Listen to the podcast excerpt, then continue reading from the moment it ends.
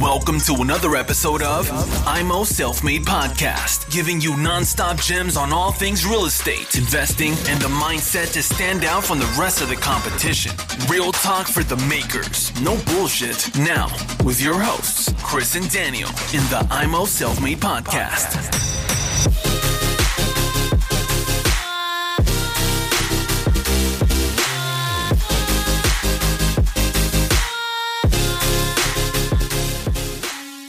Und sag mal 20 Einheiten gedreht, teilweise schon verkauft.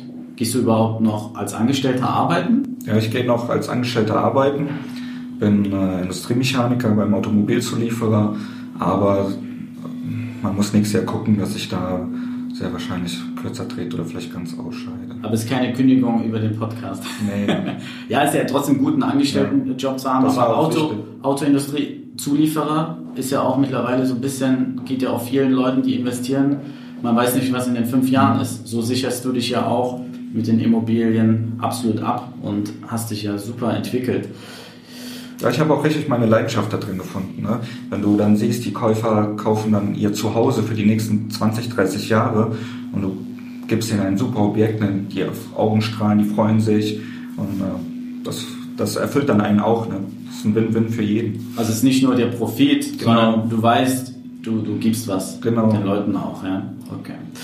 So, ähm, jetzt die große Frage. Wie kommt Arthur an Immobilien ran? Ja, das ist ein Geheimnis. Nein, Spaß. ähm, wie komme ich dran? Hauptsächlich durch Makler, weil die einfach gesehen haben, es läuft sehr unkompliziert. Natürlich kaufe ich auch ab und zu mal was über ImmoScout. Da muss man, wie man beim Rudi Brauner eben im Vortrag gehört hat, sehr, sehr schnell sein, sehr unkompliziert. Und dann kriege ich noch welche Offmarkt durch Postkarten. Ich habe da so eine Postkartenstrategie von Oliver Fischer. Darüber kaufe ich was und natürlich über Netzwerk. Ich kriege dann von anderen Leuten hier, wir haben ein Objekt gekauft, ähm, da hat mein Kumpel, die Eltern haben was geerbt, wollten es verkaufen. Dann wusste er, ich mache was mit Immobilien, hat es mir direkt angeboten, so konnte ich auch auf Markt ohne Makler kaufen. Und ich habe andere Leute dann, die für mich auch ein bisschen Akquise machen. Und so komme komm ich dann auf die Also ziehst du dir auch von den Mentoren und, und Speakern hier so was raus, Genau. nimmst das für dich Genau. mit und, und wendest es dann an. Du musst aber natürlich, wenn du äh, flippst, sehr, sehr günstig einkaufen. Das ist ja für dich die... Man muss nicht sehr günstig einkaufen. Es gibt viele Parameter. Einmal günstig einkaufen, günstig sanieren und einfach besser verkaufen als deine Konkurrenz. Und Handwerker findest du in der heutigen Zeit, wo es äh, die Handwerker so knapp sind? Ähm, einmal über MyHammer, da finde ich immer Handwerker. Dann habe ich zum Beispiel im Bauhaus auf dem Parkplatz dann die Autos fotografiert, ne, weil da waren ja immer viele Handwerker auch einkaufen oder sprechen mit Menschen. Ähm, wenn ich einen, ich hatte einen Estrichleger bei mir, der hat einen Estrich super gelegt, dann habe ich ihn gefragt, hier kennst du einen Trockenbauer? Dann hat er gesagt, ja, mit denen arbeiten wir immer zusammen. Habe ich den angerufen, der hat dann für mich äh, Trockenbau gemacht. Habe ich gefragt, kennst du einen Maler? Ja, hier mit dem arbeiten wir immer zusammen. Und so sprechen dann sich die Handwerker untereinander, koordinieren die sich dann auch selber auf den Baustellen, was mir natürlich dann viel Zeit erspart. Und ist ein super Tipp, weil der Handwerker empfiehlt dir nur jemanden, der auch gut ist Genau. und nicht irgendeine Pappnase, Weil- weil dann verliert er ja sonst den Auftrag bei genau. dir für die Und Zukunft. verliert dann sein Gesicht auch dann. Ne? Verhandelst du die Handwerker, wenn die dir einen Preis nennen, richtig runter oder wie gehst du da an?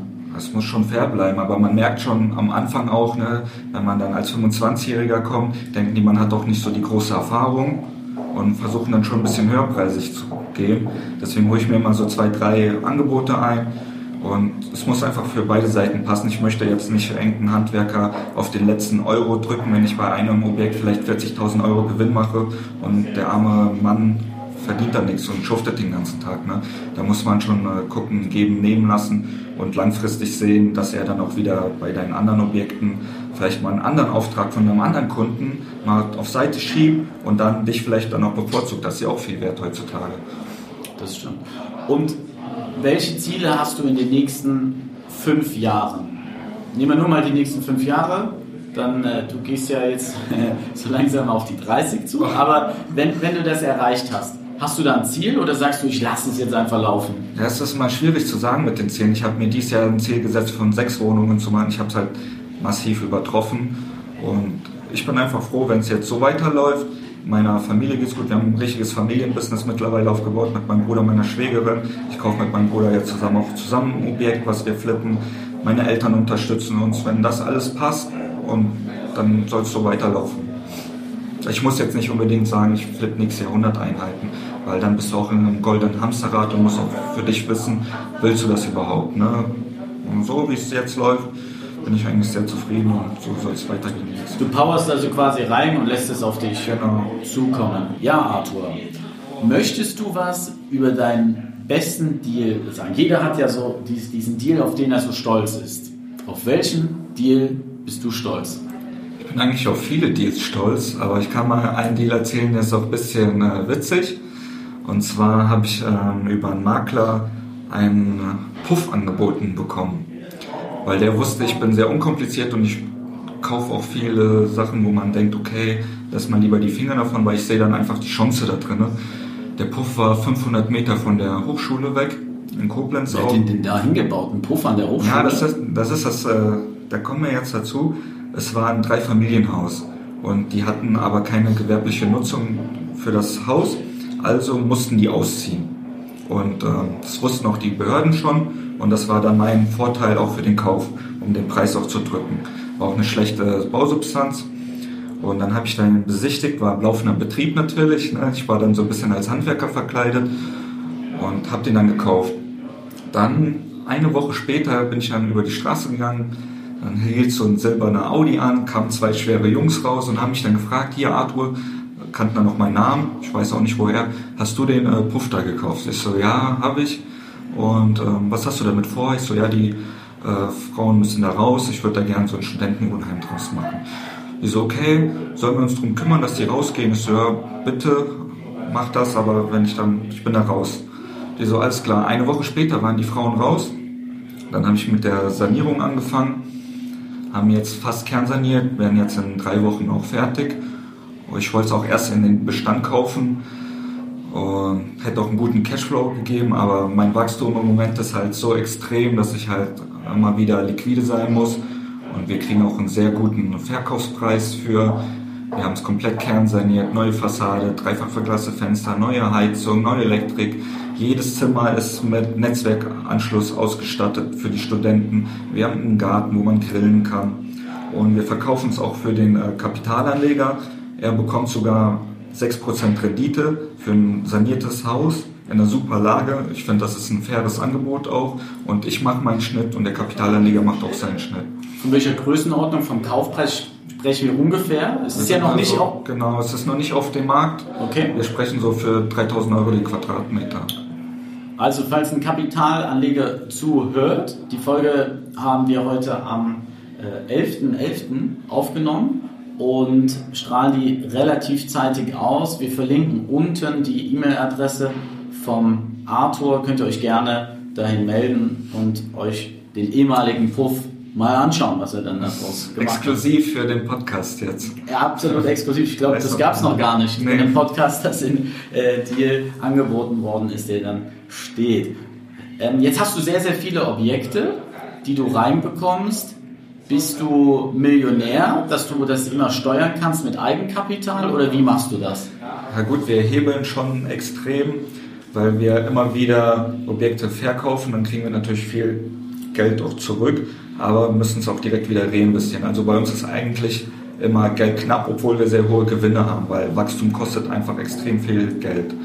Deswegen arbeiten wir mit Co-Investoren teilweise auch zusammen die sagen zum Beispiel, okay, wir finanzieren das komplette Objekt, dafür werden wir dann am Exit beteiligt. Oder wir haben Leute, die haben jetzt nicht so viel Geld, sagen hier, wir haben vielleicht 50.000 Euro, wir würden das gerne bei dir investieren. Dann machen wir das so, dass wir ihnen jeden Monat ähm, das Kapital verzinsen.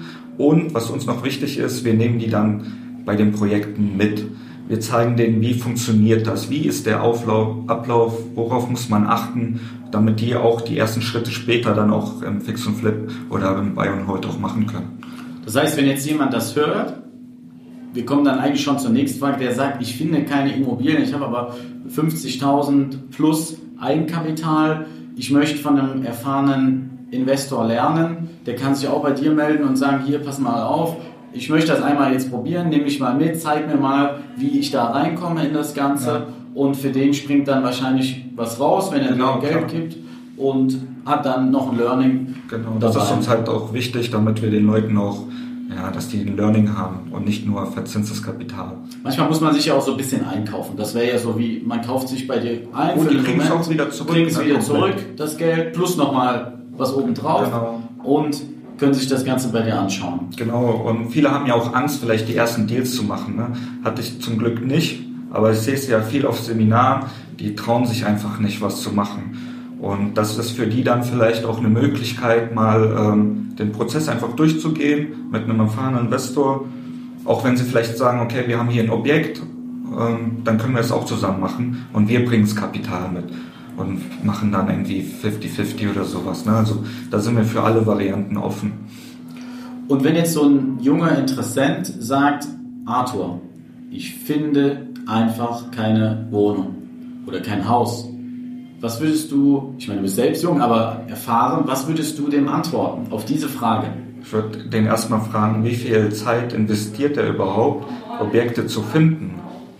Und viele sagen, oh, ich finde nichts, aber die gucken dann nur einmal die Woche in ImmoScout. Da sind natürlich die besten Deals weg. Ich gucke halt auch täglich rein, was gibt's und bin halt extrem schnell in der Sache und kann schnell Entscheidungen treffen, kaufe ich's, kaufe ich nicht. Und ich, der muss einfach dann mehr Gas geben.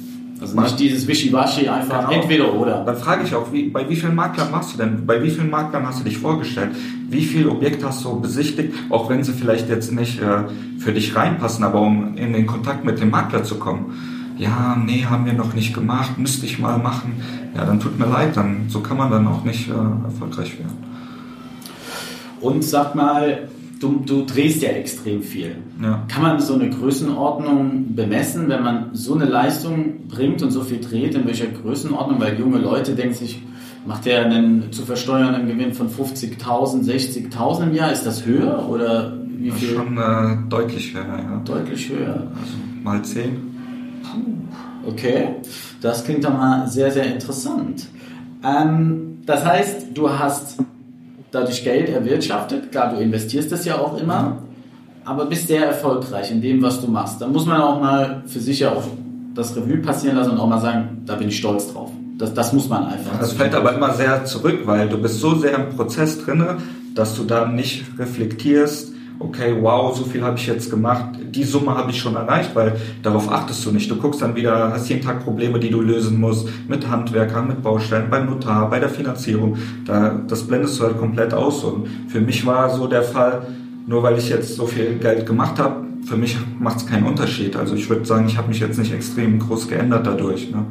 Also bist du, sagst du von dir, du bist immer noch der, der gleiche Typ wie vorher. Naja, ich gehe immer noch ab mit meinen Kumpels in die Shisha eine Pfeife rauchen. Also da bin ich noch normal, ja, was heißt normal? Der Alte geblieben. Wie vorher auch, ja. So, jetzt sagen wir mal einer, der nichts mit Immobilien zu tun hat.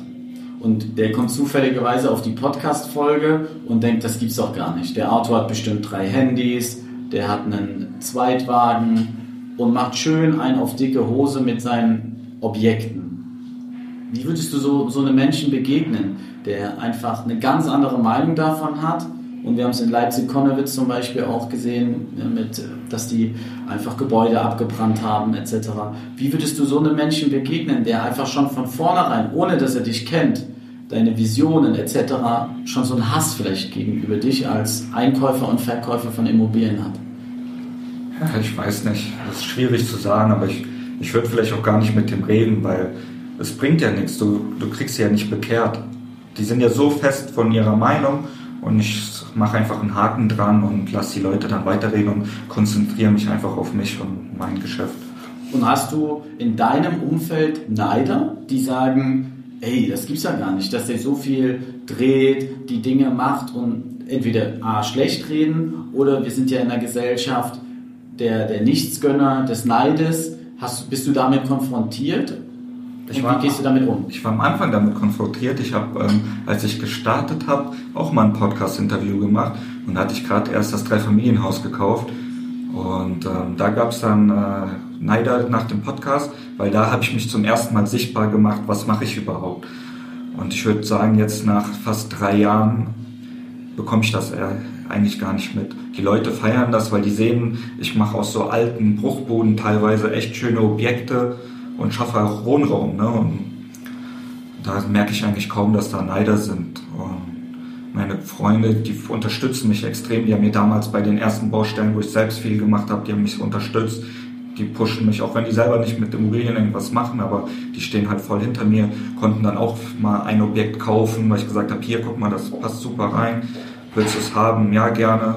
Und ich merke eigentlich kaum, dass ich da irgendwelche Neider. Zum, zumal, vielleicht sagen sie es mir einfach auch nicht ins Gesicht, die Neider, oder reden im hinterm Rücken, aber das ist mir eigentlich egal. Viele, viele sagen hier, könntest du es mir auch mal zeigen, wie funktioniert das? Da bin ich eigentlich relativ offen. Und Dann kommen wir zum Abschluss unseres Interviews. Ich habe aber noch eine Frage.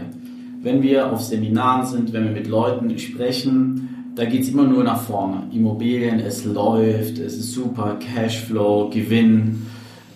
Hattest du eine Phase oder ein, ein Objekt, du hast ja jetzt die, die größte Mehrheit dieses Jahr gekauft, wo auch mal was schiefgegangen ist oder wo du, was, wo du auch mal vor einem Problem standest? Weil man muss ja eins sagen, wenn du 20 Objekte kaufst, der ganze Prozess, bis du es hast, das, das sind ja alles Probleme mit den Handwerkern. Was ist so dein tägliches Problem und hattest du mal ein größeres Problem? Ähm, ja, tatsächlich mein erst oder mein zweites Objekt, was ich gekauft habe, das war im sechsten Stock ohne Aufzug. Sehr gute Lage, aber sehr schlechter Zustand.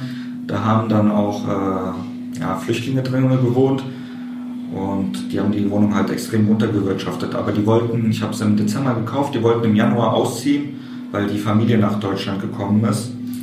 Und ich habe dann denen geholfen, eine Wohnung zu finden. Das hat nicht so gut geklappt.